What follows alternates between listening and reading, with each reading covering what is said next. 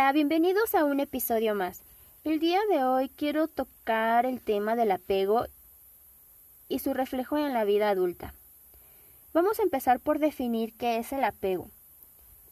Lo hemos escuchado más de una vez que alguna persona le dice a otra, tu hijo tiende a mostrar apego, pero ¿qué es el apego? Es el vínculo que se establece entre un bebé, sus padres o sus principales cuidadores que le proporciona seguridad y alimento. Ahora bien, ¿cuál es la función del apego? Es importante para la supervivencia y el desarrollo del ser humano. Por medio del apego vamos conociendo el mundo y creando esta seguridad. Siendo bebés, y creo que todos lo hemos notado, cómo entran en desesperación cuando son separados de los padres y comienzan a llorar y a buscar esa cercanía y seguridad que sienten cuando están con ellos. Esta reacción es totalmente innata.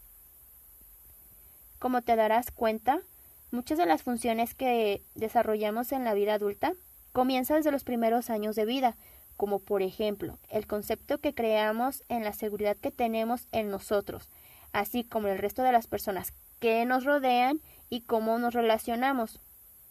Es curioso como si en la infancia se tuvo un apego ansioso, en la vida adulta se ve reflejado ya sea teniendo miedo, ansiedad o ira. Esto va un poco más relacionado con la relación de pareja. Al igual, el apego depende de gran parte la capacidad que desarrollemos para la regulación de nuestras emociones. Ahora, vamos a hablar sobre los tipos de apego. Existe el estilo evasivo es desarrollado en personas que no son muy presentes o sensibles a las necesidades del niño.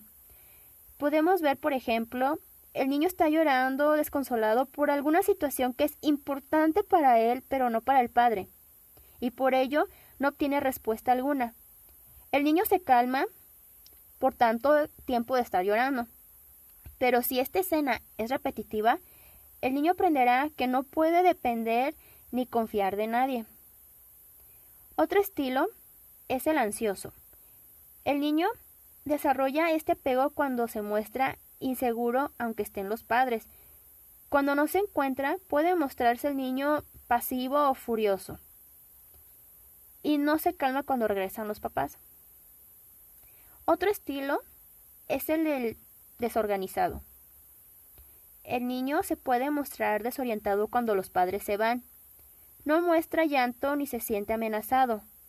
Al regreso de los padres, el niño suele mostrar dando atención o ignorando totalmente. Los padres, como tal, suelen ser personas que se muestran cambiantes o poco disponibles. Otro estilo es el seguro. Se desarrolla cuando los padres son conscientes de proteger y atender al niño, ya que ayuda a que aprendan por ellos mismos sobre sus emociones y así sienten que la, la vida es un poco más confiable con el resto de las personas con las que se rodean. Como vemos, el apego es una respuesta adaptativa a los diferentes contextos y personas que hemos tenido en nuestra infancia y que reaparece en la edad adulta. Veamos cómo estos estilos mencionados anteriormente se refleja en la adultez. Las personas que tienden a tener un apego evasivo son personas que tienen poco contacto con sus emociones, las rechaza u ocultan. Suelen ser solitarias, no brindan su apoyo y aprenden que su sufrimiento o queja no hay que mostrarla no se consideran valiosas.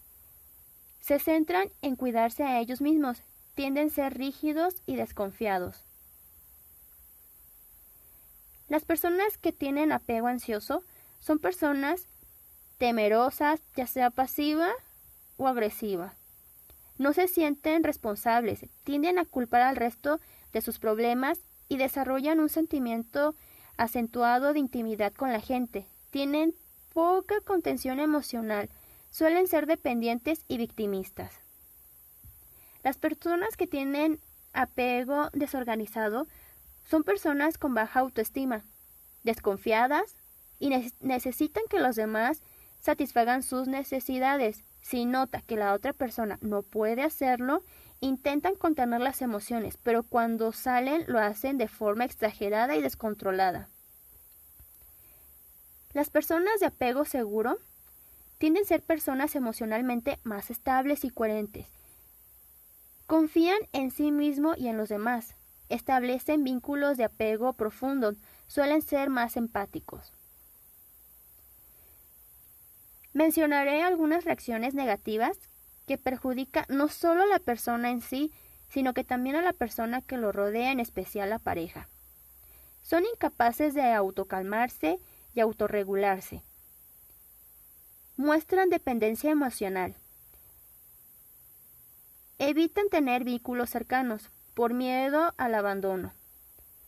Puede crearse una visión de un mundo peligroso o irse al extremo demasiado seguro. Pueden crearse una visión de uno mismo como inseguro, incapaz, malo, víctima, peligroso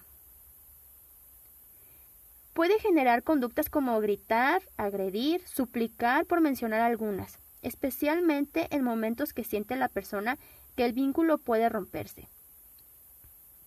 Puede llevar a la pareja a límites, poniéndoles pruebas, estar buscando constantemente su aprobación y verificando que los quieran. No saben resolver los duelos adecuadamente.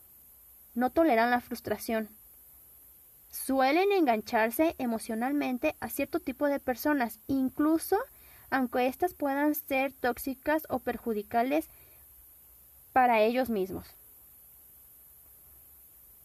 ¿Qué hacer para vincularnos sanamente y crear un apego de estilo seguro desde la infancia? Como cuidadores tenemos la misión de que nuestros hijos se desarrollen sanamente, como el establecer normas y límites. Mantener una adecuada comunicación es importante explicar los motivos de las normas o las reglas que se están poniendo. Esta forma podemos ayudar a que reflexionen y que comprendan sus emociones. Debemos ser empáticos, respetuosos y mostrar cariño. Vamos ahora con el apego de la vida adulta. Debemos asumir que el cambio es algo natural y aprender a dejar ir desde personas hasta situaciones, ya que te permitirá disminuir la ansiedad que se produce por estar buscando la aprobación. Aumentar la autoestima ayudándote a construir unas relaciones sanas. Quiero invitarte a que sigas los siguientes pasos para trabajar y lograr un cambio positivo. Antes que nada, debes examinar ¿Cómo son las relaciones que tienes de pareja, familiares y amistades? ¿Qué te provoca miedo y ansiedad? Trabaja en esas emociones negativas que te hacen sentir mal y te perjudica. La compañía es una buena manera de estar comunicado y sentirse querido, pero no tiene por qué depender de tu felicidad. Invertir en tu desarrollo personal ayuda a aumentar tu confianza y creer en ti. Siempre hay que aprender del pasado. No traigas problemas al presente. Asume la responsabilidad de tus emociones. Nadie más que nosotros somos dueños y responsables de nuestras interpretaciones. A veces pensamos que nuestras emociones vienen de afuera y son externas, pero no es así todo viene desde nuestro interior.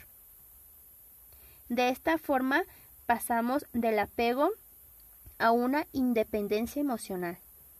Solo así será entonces cuando nuestra actitud, personalidad y seguridad será más sana para nosotros mismos y las personas que nos rodean. Quiero despedirme con la siguiente reflexión. ¿De dónde crees que proviene todos los conflictos? De los apegos. ¿De dónde crees que proviene el sufrimiento? De los apegos. ¿De dónde crees que proviene la soledad? De los apegos. ¿De dónde crees que proviene el vacío? Tú lo sabes, el origen es el mismo. ¿De dónde crees que proviene los temores? También de los apegos. Sin apego no hay temor. ¿Lo pensaste alguna vez?